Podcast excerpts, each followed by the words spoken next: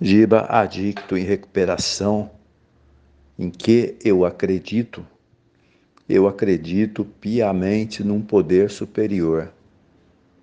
E acredito também que eu só recebo a energia positiva do poder superior se eu estiver com os pensamentos elevados. Portanto, aconteça o que acontecer, alguém me ofenda, como diz Jesus, né?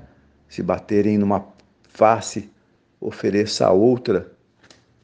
Mas esse ofereça a outra tem que ser bem entendido, né? Porque senão pode parecer uma afronta. Na verdade, oferecer a outra é você dar mais uma chance para a pessoa. É perdoar perdoar indefinidamente. Estamos num planeta escola e estamos aprendendo, estamos aprendendo como crianças, uma com as outras, muitas vezes se pegando, puxando os cabelos, mordendo, mas no dia seguinte estamos brincando de novo, porque estamos aqui para aprender a amar, esse é o único objetivo.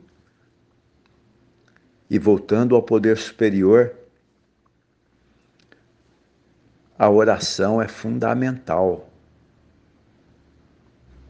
Quando Jesus diz também, né, orai por aqueles que o perseguem, é para que o ódio daqueles que o perseguem não chegue até você.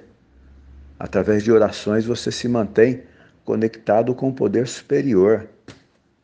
Se você ficar pensando naqueles que te querem mal, você vai receber toda a carga negativa dele. Então, tem duas coisas que são fundamentais fazer. Primeiro, orar para você mesmo ficar em sintonia com o Pai Maior. E segundo, orar por aquele que te persegue. Se ele tiver um motivo para te, perse te perseguir e você dever alguma reparação para ele, então é hora de fazer o nono passo, é hora de pedir desculpas.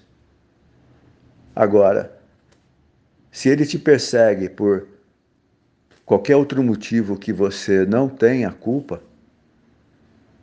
então é orar para que ele melhore, né? Porque perseguir alguém é um atraso, é uma doença, é...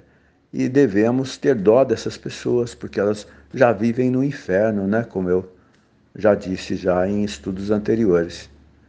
Então é isso, né? Manter sempre o pensamento elevado para não captar energias negativas e muito menos para ser usado pelo poder inferior para atingir quem está fazendo bem. Valeu!